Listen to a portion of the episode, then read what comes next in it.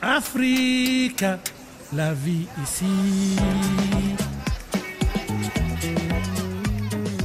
C'est un couple d'entrepreneurs passionnés de mode africaine. Ils sont à Dakar où vous vous trouvez également, Maurice Koulibaly. Bonjour. Bonjour Nathalie. Ce matin, vous nous présentez Pedro et Sandrine. Tout à fait Nathalie. Les fondateurs de Sanaï, une entreprise qui nous fait découvrir un nouveau monde de chemises en tissus africains. Fermez les yeux un instant. Imaginez des chemises aux couleurs éclatantes, chaque tissu racontant une histoire. Il y a celle en bogolan, aux motifs ethniques vifs, qui évoquent les coutumes ancestrales de l'Afrique de l'Ouest. Le bogolan du Mali, le faso d'Anfani du Burkina, le pantissé de la Guinée-Bissau, et j'en oublie sûrement. Une autre celle-là aux couleurs de l'obsidienne. Cette pierre, plus proche de l'indigo, arbore des motifs géométriques modernes, représentant ainsi l'alliance harmonieuse entre tradition et créativité.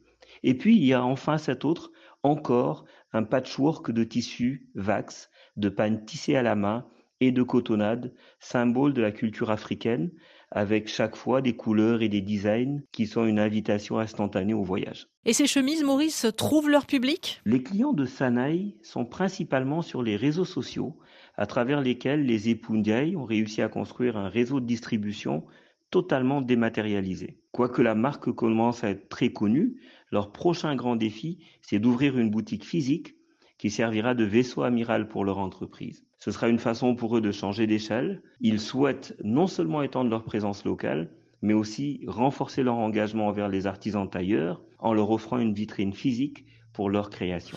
Comment leur est venue cette idée? En fait, c'est Pedro qui a décidé de s'établir à son compte en faisant de sa passion pour les tissus africains et les belles chemises le point de départ d'une carrière dans la confection textile.